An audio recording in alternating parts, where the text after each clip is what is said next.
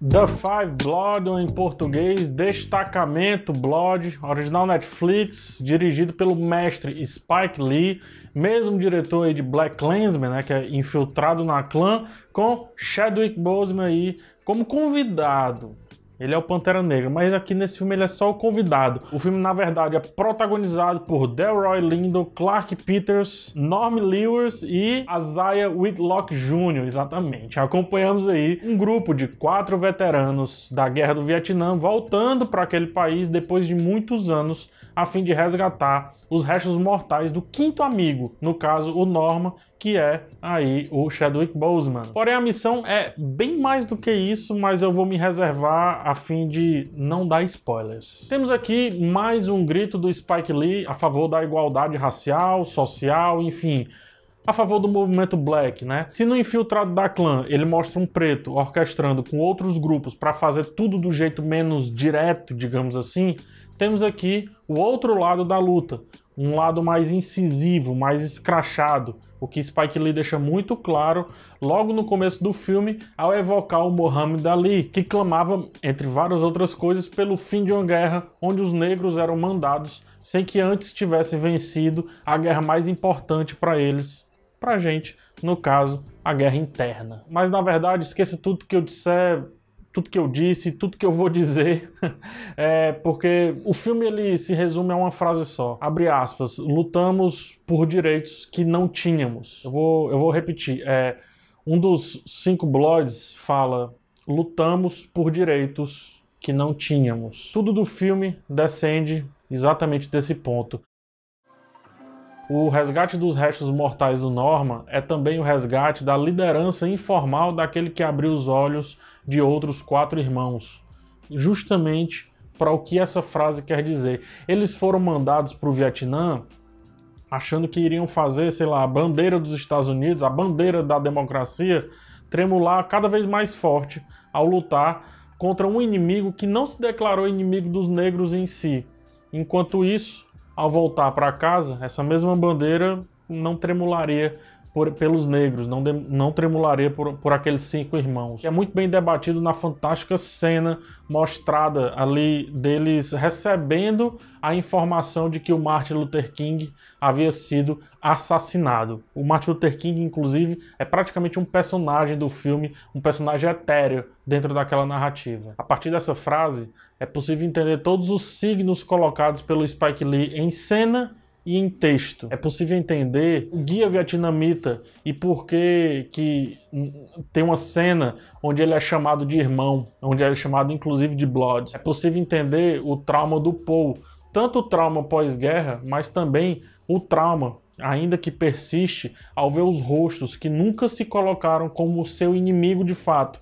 E só foi assim porque pediram para que eles fossem lá e se declarassem inimigos daqueles nativos, digamos assim. Quando Paul tem um ataque de pânico e surta, mais do que escancar o seu preconceito para com os vietnamitas, ele expõe um preconceito contra o seu passado, contra as suas dores, de ver que a olhar a pobreza daqueles. Talvez veja mais um espelho do que de fato um horizonte claro. Por isso, talvez Paul tenha andado aí por caminhos tortos ao longo da sua vida. Ele é fruto da América Grande. Só revisitando essa América Grande, talvez ele se livrasse da dor matriz que que sempre carregava. Outra frase do filme diz é depois depois de lutar uma guerra você vê que ela nunca realmente acaba. O resgate do Norma, por exemplo, vai além do resgate dos restos mortais de um ser humano. É o resgate da liderança raiz. E pensar que a guerra nunca acabou, por isso os flashbacks são com eles mais velhos e o personagem do Chadwick Boseman mais novo, é pensar também é, que os antigos líderes ainda precisam que as suas vozes sejam repetidas. Norman representa Muhammad Ali, representa Luther King, representa Malcolm X. E o Spike Lee clama em texto que resgatemos vários Normans que ficaram pelo tempo e que precisam voltar para a luta, porque a luta não só continua, como nunca parou. Dessa forma, é muito pessimista, o Spike Lee ele representa uma voz que encaixa em um 2020 como uma luva. O pessimismo ele consome Paul, consome até o mais efusivo Otis, né, um dos personagens. Mas ao encontrar os restos do Norma, tudo se maximiza, tudo fica mais complexo. Os embates internos, os conflitos individuais e também os embates externos, aquilo que vem de fora para dentro atacar aquele grupo. O movimento inteiro, ele, ele não é unido, se a gente pensar bem, e nunca vai ser. Se quatro vozes, apenas quatro vozes destoam, imagine milhares. Por conta disso, o filme ele dedica tempo ao mostrar a discordância dos irmãos, mas nunca, perceba, nunca, jamais mostra que eles têm objetivos muito, muito distantes um do outro. Ao se conectar com as vozes originais, ao se conectar com o Norma, colocado ali como alegoria, é, duas escolhas são impostas: lutar ou fingir que não há luta, sendo que a segunda escolha poderá levar para uma vala é, cavada por aquele mesmo que negou essa luta. É, e qualquer referência ao filme nesse ponto específico não é mera coincidência. Para condensar todos esses pontos, todo, tudo isso que eu falei, o filme se mostra como 3 em 1, principalmente em estética, deixando bem clara todas as mudanças ao brincar ali com o tamanho da janela de exibição. A janela de exibição é isso aqui que você está vendo. E aí ele referencia Apocalipse Now, desde um cruzamento de imagens, né, um crossfade entre imagens, até a trilha sonora, referenciando aí também filmes que o texto julga ridículos, como o Rambo, como o Chuck Norris, no, quase numa, num lance de... Né, não é esse filme que vocês gostam sobre Guerra do Vietnã? Pois tá aí, ó eu vou fazer uma estética parecida até com esses filmes. A ação é igual aos filmes do Chuck Norris, é igual aos filmes do Rambo. A montagem, o, o, o trabalho na ilha de adição, ele, eles conseguem juntos fazer esses três filmes diferentes virarem uma linguagem só, como se fossem vários idiomas falados, ou, ten, ou pelo menos na tentativa de serem falados de uma maneira só a partir de frases iguais. É a maior alegoria que o filme traz de que as várias vozes, as várias lutas, os vários estilos de lutar, eles podem, se orquestrados direitinhos, serem colocados num trilho único, não necessariamente de um estilo único. E aqui vai um adendo: é, o majestoso Apocalipse Now, um dos melhores filmes, se não o filme definitivo sobre Vietnã, Guerra do Vietnã, ele foi um filme cheio de problemas que foi salvo justamente na ilha de adição, lá na pós, né, como chama. E talvez por isso o destacamento Blood queira mostrar tantos recursos que com certeza também foram elaborados lá na ilha de edição, lá junto com o diretor Spike Lee, talvez ali do lado do montador. Cada filtro e janela de exibição ele representa algo. A janela mais 4x3, mais fechadinha, a janela mais antiga, né, representa o passado.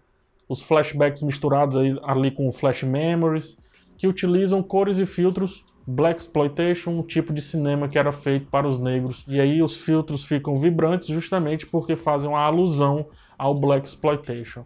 A janela mais, é, é, mais cinema, mais horizontal aqui, representa justamente a linguagem que o filme é antes deles entrarem na floresta. Um cinema mais leve, um cinema mais tranquilo e até divertido. Até aí é, é um filme, né? E depois que entra na floresta é um outro filme, muito mais complexo, dramático, muito mais até às vezes galhofa, resgatando ali alguns aspectos que o black exploitation permite que existam. E finalmente a janela completa, sem as barras em cima e as barras embaixo, nem nas barras laterais, representando aí a mistura dos dois, a mistura do velho e do novo em um só. Spike Lee deixa isso bem claro ao mostrar a janela de exibição, inclusive se fechando, ele mostra o arrasto desse fechamento e dessa abertura também, sem corte seco, como geralmente acontece quando fazem isso nas produções. Dessa forma, ele eleva o tom da narrativa, literalmente nos conduzindo para onde os momentos propostos precisam que a gente esteja, mentalmente falando. Cada amigo colocado ali no roteiro pode ser visto como uma vertente do movimento negro. É aí que o roteiro ele vai muito bem. Tem quem represente os Black Panthers, o Malcolm X, o Luther King, e tem inclusive quem representa os jovens de, de, de, redes sociais de hoje, os ativistas de sofá que chamam, né? E num determinado momento, juntos, todos representam um levante só. Até chegar lá, porém, o filme ele se perde um pouquinho no terceiro ato, quando fica muito repetitivo, quando vai de novo nos conflitos, de novo, de novo, de novo, em conflitos e nos embates internos do grupo, que já foram apresentados várias vezes, porém ele retoma o ritmo e a qualidade no ato final. E sim, ele tem quatro atos, são três macro conflitos propostos e termina com um quarto ato e depois ainda tem um epílogo lindo e muito forte que condensa aí o real motivo daqueles que foram pela última vez lutar uma guerra que talvez agora sim era uma escolha deles. Destacamento Blood brinca livremente com mais de uma estética, o que pode deixar o filme extremamente confuso e estranho para muitos, mas praticamente tudo é colocado com um motivo e a estranheza é o principal desses motivos, assim como é estranho ver dois movimentos que falam sobre a mesma coisa falando de maneiras diferentes. Essa é a brincadeira do filme. E só vai entender cada detalhe quem mergulha no cinema do Black Exploitation, quem entende desse cenário de luta racial nos Estados Unidos. É, só vai entender bem o filme quem realmente assistiu Faça a Coisa Certa, infiltrado na clã, para ver os vários Spike Lees que estão espalhados por destacamento Blood, e também para entender que o filme é um grito que ele dá a favor da luta dos direitos iguais, só que agora é um grito mais bruto, mais incisivo. É preciso passear por vários filmes sobre Guerra do Vietnã, como Apocalipse Now, Platoon e até o Forrest Gump, a fim de compreender as diversas escolhas visuais que fazem o filme ser um caleidoscópio de estética. É preciso sim conhecer a carreira do Muhammad Ali, pois até o fato dele sempre pousar para as fotos com um punho para frente, desse jeito que eu estou fazendo aqui agora, nos faz compreender porque um plano fica quase um minuto ali no Norma com esse punho na frente da câmera, esperando que os irmãos cheguem. E não, é o filme ele não é autocontido, não é autocontido. Se é um defeito, talvez, mas referencia diretamente um pensamento. Só dá para saber das minhas dores se você usar os meus sapatos. Ou seja, não dá para entender a luta sem antes compreender tudo o que a gerou. Não é entrar numa passeata que vai, faz... vai sei lá, te fazer automaticamente entender absolutamente tudo. Existe um processo longo e muito sofrido. E nesse processo, assim como acontece com a radialista vietnamita, vão tentar te usar de várias formas e no final é você quem tem que decidir o seu jeito de lutar, assim como cada um dos blogs fez, como cada um dos amigos fez. Um homem que enxerga o mundo aos 50 anos da mesma forma que aos 20 anos de idade perdeu aí 30 anos de vida.